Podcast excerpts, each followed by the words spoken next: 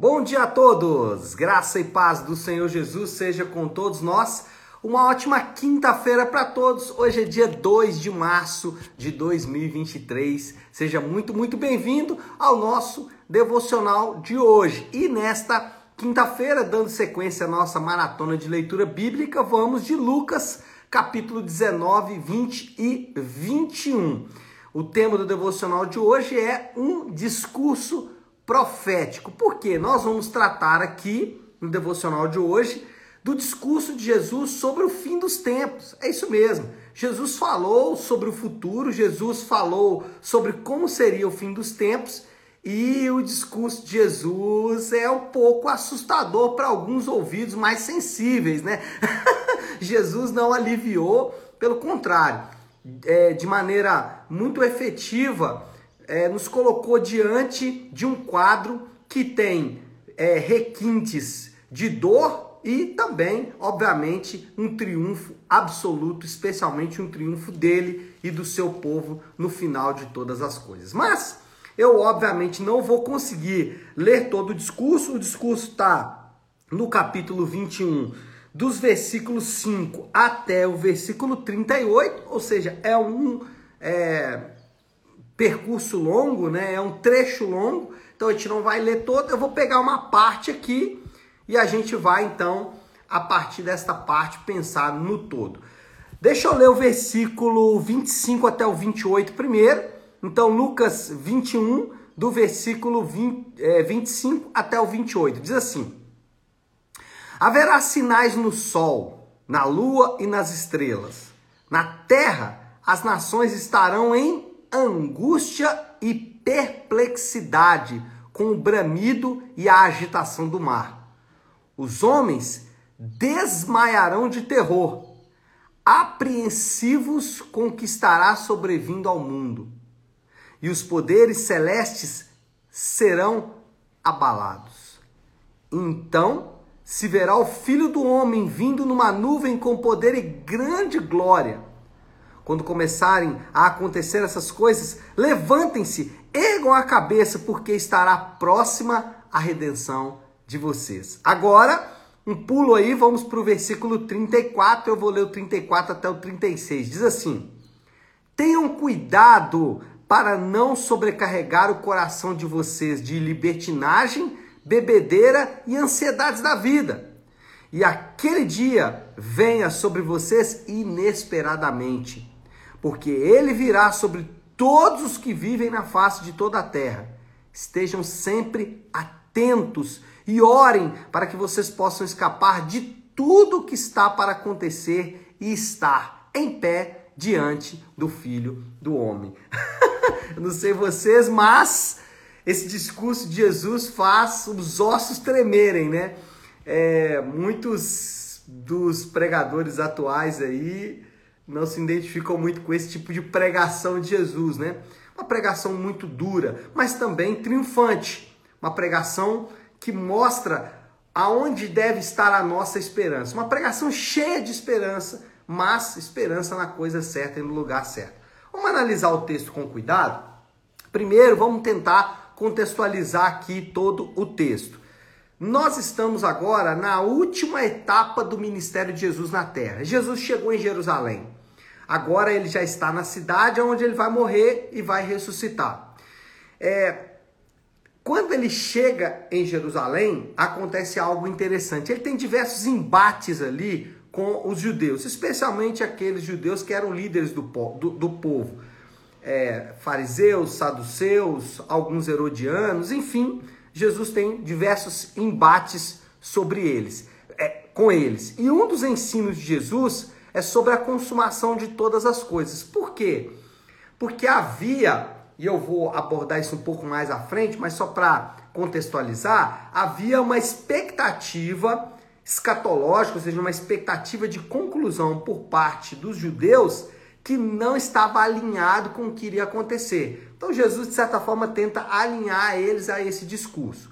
E por isso, então, ele faz esse discurso aqui sobre o fim dos tempos. O que ele faz é dar um salto para o futuro. Jesus deixa ali os pés bem fixos na terra, mas ele vai lá no futuro, ele vai lá na frente e ele começa a descrever como que as coisas vão, como que as coisas vão chegar no triunfo. Triunfo esse que era aguardado pelos judeus. Então a primeira coisa que Jesus faz é ajustar a expectativa do povo. Por quê? O povo tinha uma expectativa de que o Messias, naquele momento, seria já uma força militar ou política. Eles imaginavam que Jesus viria, tomaria Jerusalém com um grande exército, né, que o Messias faria isso e que assumiria politicamente a nação de Israel. Jesus disse: Olha, isso não vai acontecer agora, isso vai acontecer em alguma medida, mas lá no futuro. Ele ainda chega a dizer que vai é, desfilar em um desfile triunfal, né, na, o, o filho do homem virá com poder e grande glória, só que isso vai ser lá no futuro. Por hora, as coisas não vão ser tão boas. Jesus disse que as coisas vão piorar e vão piorar muito. É isso para ouvidos triunfalistas, né? Para pessoas que é, imaginam que as coisas vão melhorar. Isso é um absurdo. Jesus diz: não, elas vão piorar e cada vez piorar mais e cada vez mais. Então, é, a ideia aqui de Jesus é dizer que o mundo, no atual cenário, e é o cenário que nós estamos hoje, vai piorar e não melhorar. Então nós não devemos ter visões equivocadas deste mundo, visões até contrárias à visão de Jesus em relação a esse mundo e a esse cenário, a essa existência que nós temos. A mensagem de Jesus é clara, vai piorar e não melhorar, vai piorar e vai piorar muito. Essa é a mensagem. E aí, você fala, rapaz, então não estou entendendo. Pois é, mas aí depois ele vem e declara a sua vitória final. Diante do quadro desolador, Jesus avisa que ele vai retornar e vai retornar em triunfo. Para aqueles que imaginam que, ou para aqueles que imaginam que de fato viverão aí 70, 80 anos nessa terra, de fato a coisa não vai ficar bem. Mas para aqueles que têm a vida eterna, a expectativa deles é essa: eu vou passar por um breve período de tribulação, que é 70, 80 anos de vida, e depois eu vou viver realmente é, uma, uma era de triunfo. E é isso que Jesus promete. A sua vitória será muito maior do que o que os homens pensavam. E aqui é de novo um ajuste de expectativa. Os homens tinham a ideia de que Jesus iria derrotar o Império Romano e que ele iria assumir Jerusalém. Jesus diz: não, a coisa vai ser muito maior do que vocês imaginam. A coisa é global, a coisa vai pegar toda a existência, todo o mundo que nós conhecemos. E ele diz: eu vou estabelecer, né? Jesus. Aí agora a gente precisa encaixar esse discurso dele com outros pontos da Bíblia, mas o, a, a verdade é que ele diz: olha, o meu reino vai ser um reino de justiça, santidade, paz e alegria. Justiça porque vai ser um reino justo, vai ser um reino aonde nós vamos poder ver e desfrutar da justiça plena de Deus, mas também um reino de santidade, ou seja, o pecado ele vai perder completamente o seu poder sobre as nossas vidas.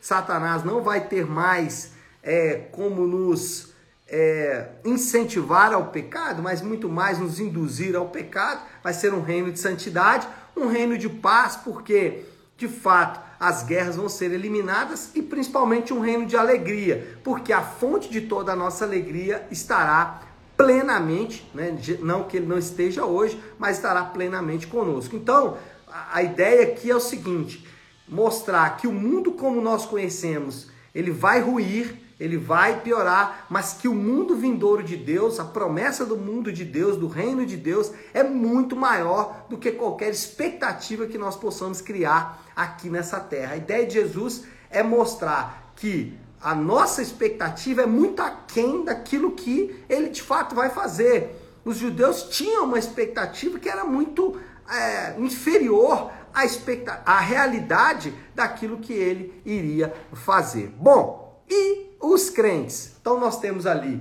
um alinhamento expectativa.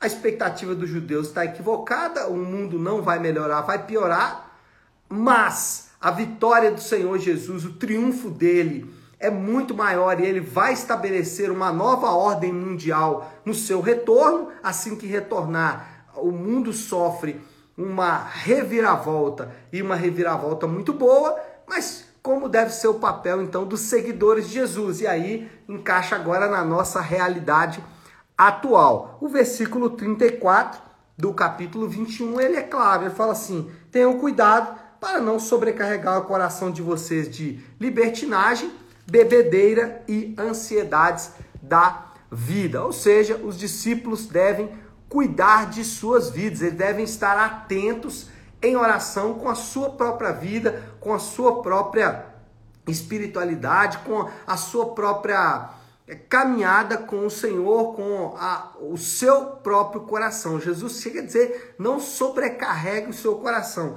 E aqui ele cita três aspectos que provavelmente são apenas aspectos é, de exemplo, né? Porque não estão restritos a isso. Ele fala libertinagem, bebedeira e ansiedades da vida. Ele tenta abordar toda a nossa existência na Terra. Né? Libertinagem talvez tenha a ver com questões ligadas à vida sexual. Bebedeiras fica fácil, né? É sobre é, e tudo mais. E ansiedades da vida tem a ver com as nossas preocupações familiares, financeiras e assim por diante. O ponto é dizer que os seguidores de Jesus, com essa perspectiva em mente, com essa nova visão, com esse, é, com esse quadro claro do triunfo do Senhor, eles não devem sobrecarregar o coração, devem tranquilizar. Eles devem dizer: olha, a nossa vida na terra é uma vida que vai passar, mas que existe um reino de Deus prometido, uma restauração de Deus prometida, e é sobre essa restauração que nós devemos colocar o nosso coração. Então, a primeira grande aplicação para os discípulos de Jesus é não sobrecarregar o coração. E aí, isso fala muito ao nosso, aos nossos uh, anseios né, atuais. Nós sobrecarregamos demais o nosso coração e isso faz muito mal para nós mesmos. E isso acontece em alguma medida porque retiramos os nossos olhos dessa perspectiva futura. Bom, qual é o ponto aqui? O ponto é que os seguidores de Jesus precisam estar sempre prontos, sempre prontos porque isso pode acontecer daqui a pouco, daqui um minuto, cinco minutos, dez minutos, uma hora, daqui um dia, daqui uma semana. Isso pode acontecer a qualquer momento. E os seguidores de Jesus têm que estar sempre prontos. Então, eles nunca, nunca devem prorrogar decisões. Um crente verdadeiro nunca deve deixar para amanhã o arrependimento dos pecados, nunca deve deixar para amanhã exercer o seu chamado ministerial, nunca deve dar desculpas. Um crente verdadeiro jamais deve é, colocar barreiras ou criar barreiras que são humanas, colocar coisas humanas no lugar das decisões que são espirituais, enfim. O ponto aqui, para resumir, senão eu ficaria aqui dando exemplos dos mais diversos, e sempre dizendo a mesma coisa: não prorrogue as decisões. Faça hoje porque, aliás, faça agora porque daqui a pouco pode ser tarde demais. Bom, moral da história, preciso caminhar para concluir. Qual é a moral da história? Os dias são maus, a perversidade cresce a cada instante, os homens odeiam cada vez mais Jesus e sua mensagem cada minuto nos aproxima mais da volta triunfal do Senhor. Então, os sinais estão aí, nós estamos vendo esses sinais. Esses sinais são de um futuro talvez a curto prazo não muito fácil, mas a longo prazo nós temos uma promessa, a volta triunfal do Senhor. Bom, desafio do Léo, o que fazer diante de tudo isso que acabamos de dizer? Nos lembrar, somos peregrinos, né, o, o, o livro do peregrino nos lembra bastante isso, que estamos aqui de passagem, é, essa terra no modelo atual vai se dissolver e nós estaremos com o Senhor e, como ele mesmo disse, prometendo vida eterna. E aí não é, claro, né, nas nuvens tocando arpinha com os anjinhos, mas é de fato vivendo um reino restaurado, em uma terra restaurada, com um sistema de governo restaurado e, de fato, com a nossa vida plena diante do Senhor. Tá certo? Vamos orar? Vamos colocar tudo isso aí diante de Deus. Se você puder, então, pare aí um instante aquilo que você está fazendo e vamos juntos buscar a Deus em oração. Querido Deus, Pai de amor e graça, Senhor, reconhecemos que em vários momentos nós nos esquecemos das promessas do Senhor e principalmente, Pai, nos esquecemos do quadro que o Senhor pintou da nossa atual situação. E por causa disso, o nosso coração fica, como o Senhor mesmo disse, sobrecarregado. Por isso nós nos arrependemos agora de nos esquecermos que o Senhor prometeu uma volta triunfal e o estabelecimento de um reino de paz, de santidade, de justiça e de alegria. Reino esse que nós, por estarmos unidos ao Senhor, viveremos juntamente contigo. E por isso nós oramos, te agradecemos e é, pedimos que o Senhor nos dê graça para suportar esses dias maus. Oramos assim, em nome de Jesus. Amém. Amém, meu povo? Bom, então é isso. Nós vamos ficando por aqui. Que Deus te abençoe. Uma ótima, uma excelente quinta-feira para todos. Fiquem com Deus.